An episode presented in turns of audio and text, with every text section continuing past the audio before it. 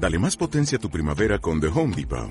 Obtén una potencia similar a la de la gasolina para podar, recortar y soplar con el sistema OnePlus de 18 voltios de Ryobi desde solo 89 dólares. Potencia para podar un tercio de un acre con una carga.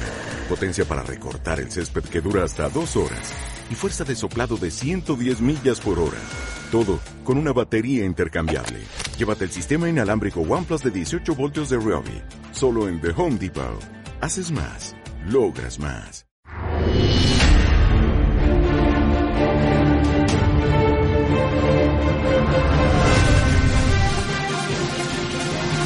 Pedro Sánchez, el candidato socialista a la presidencia del gobierno, ha fracasado en la primera votación de investidura con 124 votos a favor de su partido y PRC. Ha tenido 170 en contra de Partido Popular Ciudadanos, Vox, Junts per Cataluña, Navarra Suma, Coalición Canaria y Esquerra Republicana per Cataluña. También ha tenido 52 abstenciones de Podemos, PNV, Bildu y Compromís. Queda una segunda votación el próximo jueves en la que tan solo necesitará más síes que no es. PSOE y Podemos apuran los minutos para llegar a un acuerdo para la investidura, pero no parece que vaya a ser esta una tarea fácil. ¿Qué tal? Muy buenas tardes. Bienvenido a Demos, la actualidad con criterio, un programa en el que saludamos ya a los dos invitados de hoy. José Luis Escobar, ¿qué tal? Muy buenas tardes. Hola, muy buenas tardes.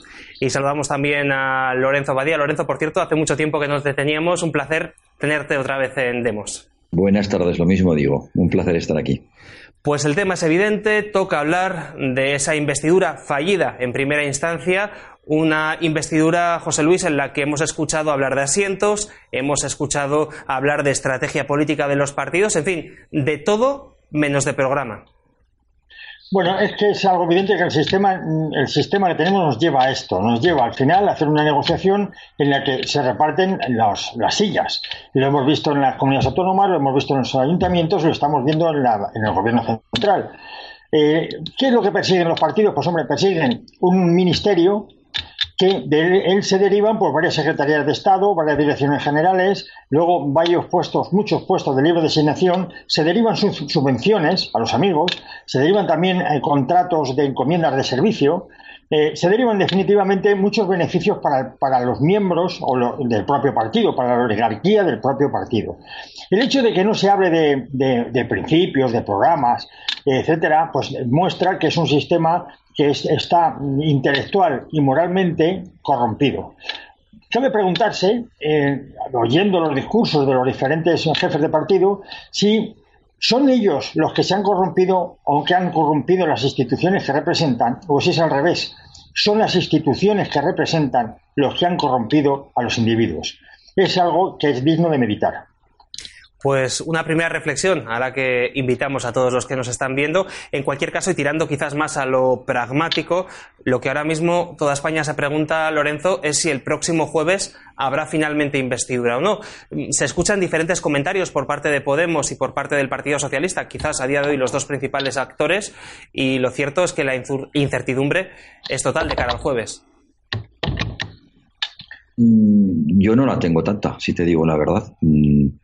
Para mí, claro, que yo puedo estar equivocado, eso sí que lo admito, y más tratándose de un futurible, pero yo estoy, como hace mucho tiempo, o desde hace mucho tiempo, absolutamente convencido de que va a haber gobierno. Eh, entre otras razones, porque esa es la vía, mm, como muy bien apuntaba José Luis, de que las cúpulas de los partidos políticos, a través del Parlamento, o mejor dicho, de sus empleados, elijan al Poder Ejecutivo y a las prebendas que se derivan de allí. Es de lo único de lo que se está hablando. hasta dónde yo llego, qué es lo que me das, qué es lo que no me das, cuánto me reconoces, etcétera, etcétera. Mm, no voy a volver a repetir que efectivamente no se ha hablado de programas, pero sobre todo, mm, si alguna cosa se ha nombrado, de lo que no se ha hablado nunca ha sido de cuestiones mm, más trascendentales, es decir, de la nación, del país, de hacia dónde va la sociedad, hacia dónde debería ir, cuáles son los grandes hitos eh, de los, vamos a decir, de las próximas décadas a cumplir o a empezar a cumplir durante este próximo, esta próxima legislatura. Por supuesto que de eso no hemos oído ni oiremos hablar porque les importa una higa a todos los que están en el Parlamento, en primer lugar. En segundo lugar, yo no creo siquiera que tengan capacidad para hacer análisis de este tipo. Y es el sitio, es la sede realmente en donde se deberían hacer. Eh, por tanto, eh, bueno, yo decepciones eh, muy pocas. La seguridad, seguridad, el convencimiento absoluto de que, de que va a haber una investidura el jueves o a lo mejor en septiembre, cuando digo a lo mejor quiero decir a lo peor, porque yo espero, yo espero que no la haya, es decir, yo desearía que no hubiese una investidura, pero creo que, bueno, casi indefectiblemente vamos a ser testigos de, bueno, de una, del desenlace final de una tragicomedia de un bovedil incluso que bueno pues que ha empezado empezó el 28A o el 29A y que bueno pues terminará relativamente pronto ¿por qué? pues porque las las cosas no están tan claras para ninguno de los dos grandes, incluso los tres grandes componentes de este gobierno. Y me estoy refiriendo al PSOE, a Podemos y también a los independentistas. Claro, eh, Pedro Sánchez no tiene tan claro que la reacción que hubo en, en, perdón, en abril de la movilización de la izquierda se vaya a volver a producir. Vox ya no da tanto miedo como daba, lo están diciendo incluso eh, eh, tertulianos, periodistas, etcétera, de la izquierda. En segundo lugar, porque, bueno, está el factor el rejón, que acabará saliendo o no acabará saliendo, pero si acaba saliendo, eh, eso dividirá a la izquierda de la misma forma que ha dividido a la derecha. En tercer lugar, porque sí puede haber una última movilización de la derecha. Y en cuarto lugar, también cabe la posibilidad de que la derecha acabe uniéndose eh, para sortear la ley DON, cuando digo la ley DON me refiero al sistema electoral, las circunscripciones eh, provinciales, que es realmente lo, lo, que, lo, que, lo, que produce el sesgo. Luego, si unimos eso al hecho de que quien más tiene que perder, sin duda, de una no investidura es quien hoy es presidente de gobierno, es decir, Pedro Sánchez, pues yo a mí, de verdad, y conociendo además su obsesión por el poder, dudo mucho de que se deje escapar esta oportunidad. Si a eso le unimos, y voy más rápido, el hecho de que Podemos, pues entre la amenaza de Rejón y el hecho de negar por segunda vez un gobierno socialista podría enfrentarse a unas elecciones, además de prácticamente desunidos por, el sur eh, y por la izquierda, me refiero por la izquierda, por, eh, por, por, Occidente se pueden encontrar ante una tesitura pues franca, francamente difícil. Y por último, ¿qué más quieren, como ya están diciendo, advirtiendo y amenazando los independentistas o incluso los golpistas, que un gobierno que eh, una parte de mm, eh, reconoce el derecho de autodeterminación y otra parte a veces habla de indultos. Es decir, si unimos todos esos ingredientes, yo diría casi que es matemáticamente imposible que no haya un gobierno, por desgracia.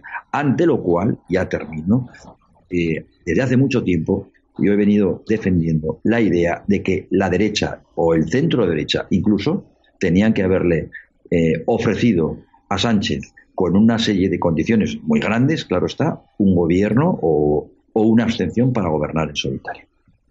Has abierto varios melones, eh, Lorenzo, y, me gustaría ir uno a uno uno muy importante que tiene que ver con la cuestión territorial. Hablabas de la nación y, evidentemente, si se formara un gobierno, ahora eh, tendríamos otro problema importante y es que en breves, eh, en muy poquito tiempo, en unos meses, en unas semanas, tendremos ya el resultado de la sentencia del proceso y esto puede calentar y mucho el ambiente en Cataluña. Claro, si se forma un gobierno con miembros de Podemos favorables al derecho de autodeterminación para Cataluña, eh, José Luis, la que se puede liar en el Consejo de Ministros puede ser estupenda y teniendo en cuenta además que Sánchez tendría que salir también apoyado con votos de independentistas y nacionalistas.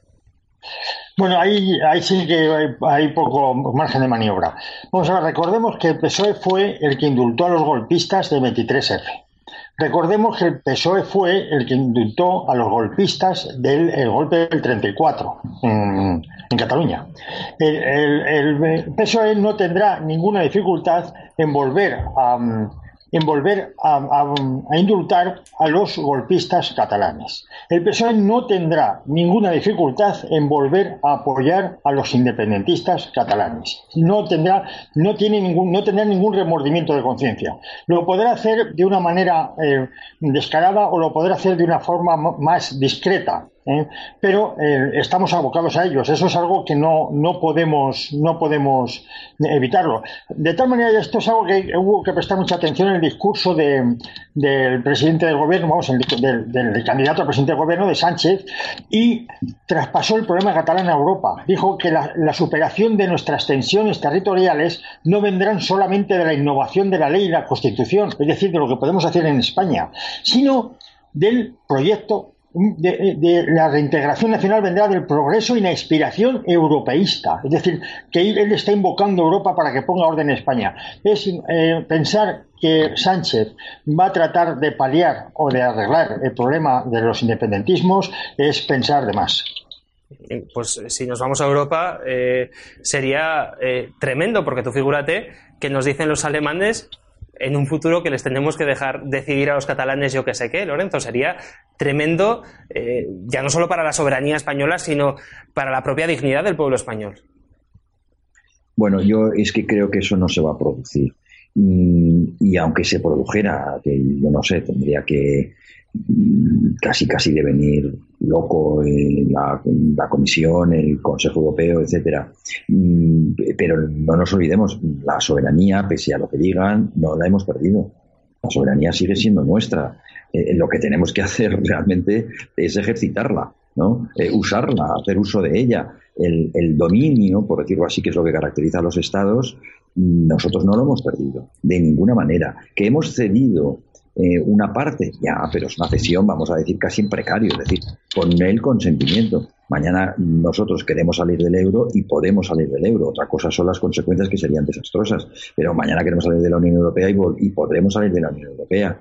Eh, mañana queremos eh, ejecutar, haciendo uso del Estado de Derecho y, por lo tanto, de lo que acompaña siempre al Estado de Derecho, es decir, el monopolio de la violencia legítima o legal eh, para hacer frente a una deriva independentista o a cualquier otra cosa y lo podríamos hacer. El problema que yo veo, eh, Xavier, en el caso español es que el Estado español desde hace muchísimo tiempo, no, no solamente con el Partido Socialista, sino anteriormente, ha hecho dejación de funciones. Eh, a veces más y a veces menos, pero ha hecho una dejación de funciones para mí clara y evidente. Ahí es donde tenemos que actuar. Y sobre ello, Tampoco podemos poner las excusas o el pretexto de que en Europa lo quieren hacer o lo quieren ver de una forma o de otra. Somos los españoles quienes tendrían que, tendríamos que exigir a nuestra clase dirigente que actuase de una manera mucho más contundente. ¿Lo estamos haciendo? No. Pues eh, precisamente quizás con esta cuestión catalana me interesa hilarla con ese posible nuevo partido de izquierdas que quiere montar Errejón o que se rumorea que podría montar Errejón. De hecho, antes eh, Lorenzo hacía referencia a él. Eh, José Luis, este nuevo partido de izquierdas, si finalmente arranca, si hubiera una repetición electoral o quizás en otros comicios de aquí a dos años, con la cuestión nacional, ¿crees que tendría algún tipo de cambio? O seguiría un poco en la línea de Podemos? Bueno, es verdad que eh, el Rejón, bueno, tiene intención, han, visto un hueco claro en la izquierda española, en la izquierda nacionalista, es decir, eh, para aquellos futuros votantes que sean, se consideren de izquierdas o de la izquierda social y también eh, consideren nacionalistas españoles, no hay nadie que lo represente, según ha podido ver, pues el Rejón.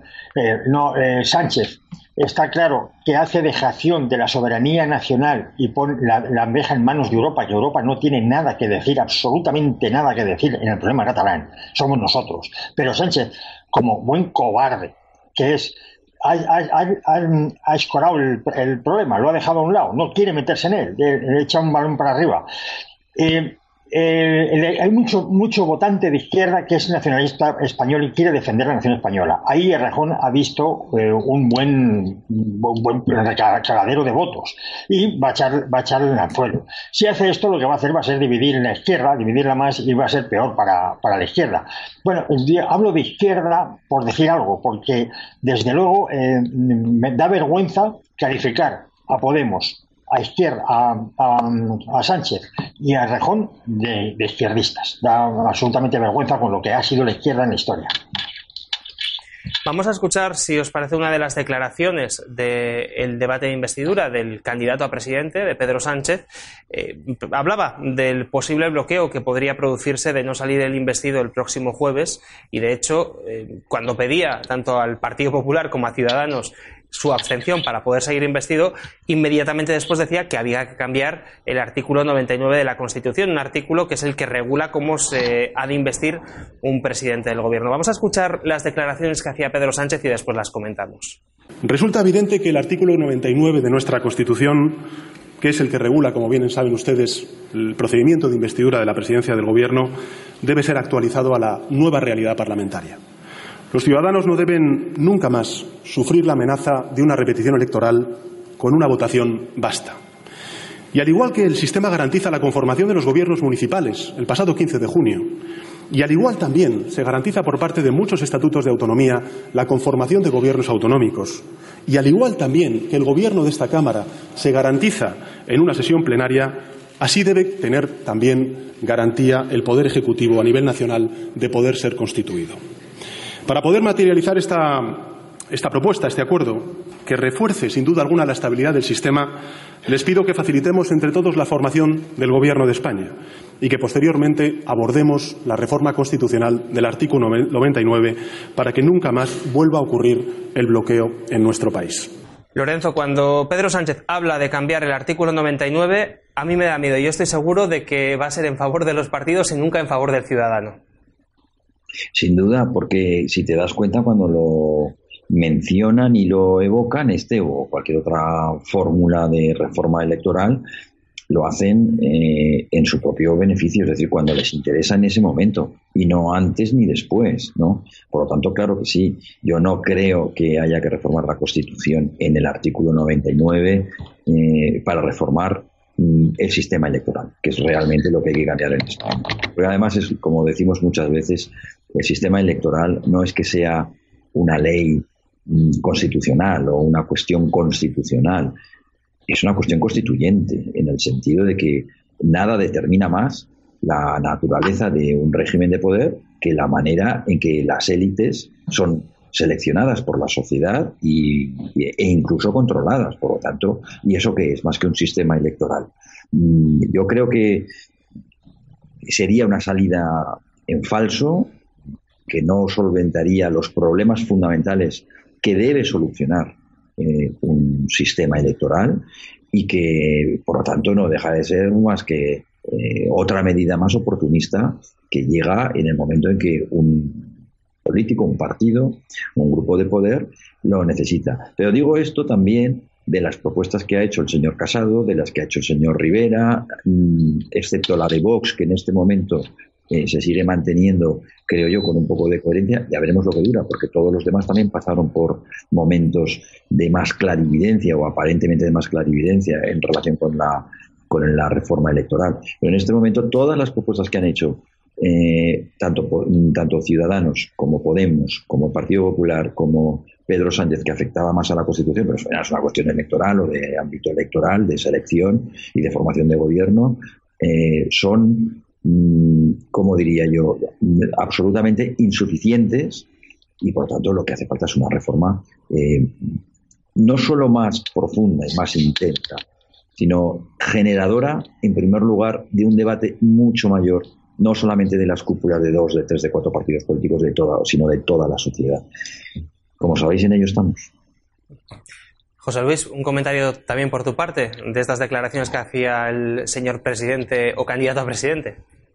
Bueno, a mí, esto me parece de una soberbia eh, terrible. Este dice que, que hay que cambiar el artículo 99 porque los ciudadanos no deben sufrir más la amenaza de una nueva repetición electoral. Pero vamos a ver, si las elecciones son, según dicen, según dice esta gente, son la fiesta de la democracia, cómo va a ser una amenaza para los, para los electores acudir a la fiesta de la democracia o celebrar la fiesta de la democracia. No. El único que está amenazado aquí es el candidato a presidente. Se han dado cuenta que al, no haber ya dos partidos, sino que hay más partidos, resulta que uno gana las elecciones y se encuentra como se encuentra el señor Sánchez, amenazado de no eh, salir presidente. Entonces, lo que hace es esa amenaza que siente él la traslada a los ciudadanos. Dice, no quiero amenazar a los ciudadanos, que los ciudadanos se sientan amenazados para repetir las elecciones. No. Hay una forma muy fácil de que se elija a un presidente de una forma clara, rotunda, y además con el beneplácito de la nación, que es unas elecciones presidenciales a doble vuelta. Y ahí no hay problema, de mayorías o minorías parlamentarias. Se elige por un lado el presidente a doble vuelta, por otro lado el diputado de distrito a doble vuelta, y se los deja gobernar y se les deja que se enfrenten entre ellos allí, donde se tienen que enfrentar, que es en el Parlamento. Y no como ahora, que resulta que en, el Parlamento lo que es una, una, una, facción más del Estado, donde se reparten prebendas, que es lo que están haciendo. Eh, a ver quién tiene más sillones y a ver quién respalda esos sillones que, que cada, cada cual pide. En definitiva, el señor Sánchez no quiere acabar con el problema de, que, de quién es el presidente. El señor Sánchez lo que quiere es asegurarse ser el presidente, asegurarse mantener en su posición, en su, en sus manos el Estado en el supuesto de ganar unas elecciones. Es que además, eh, fíjate, eh, este debate de investidura que ha durado dos días o día y medio da la sensación de que estamos tirando el dinero a la basura. No ha valido absolutamente para nada. Se han tirado ahí 350 tíos discutiendo del sexo de los ángeles, Lorenzo, y lo que vemos es que al final este debate, que cuesta un dinero, que no es gratis, es que encima no vale para nada. Es un teatro para entretener a las masas y que aparte es un teatro malo. Bueno, lo hacen 200 días al año, Xavier, no, no debería preocuparte mucho más.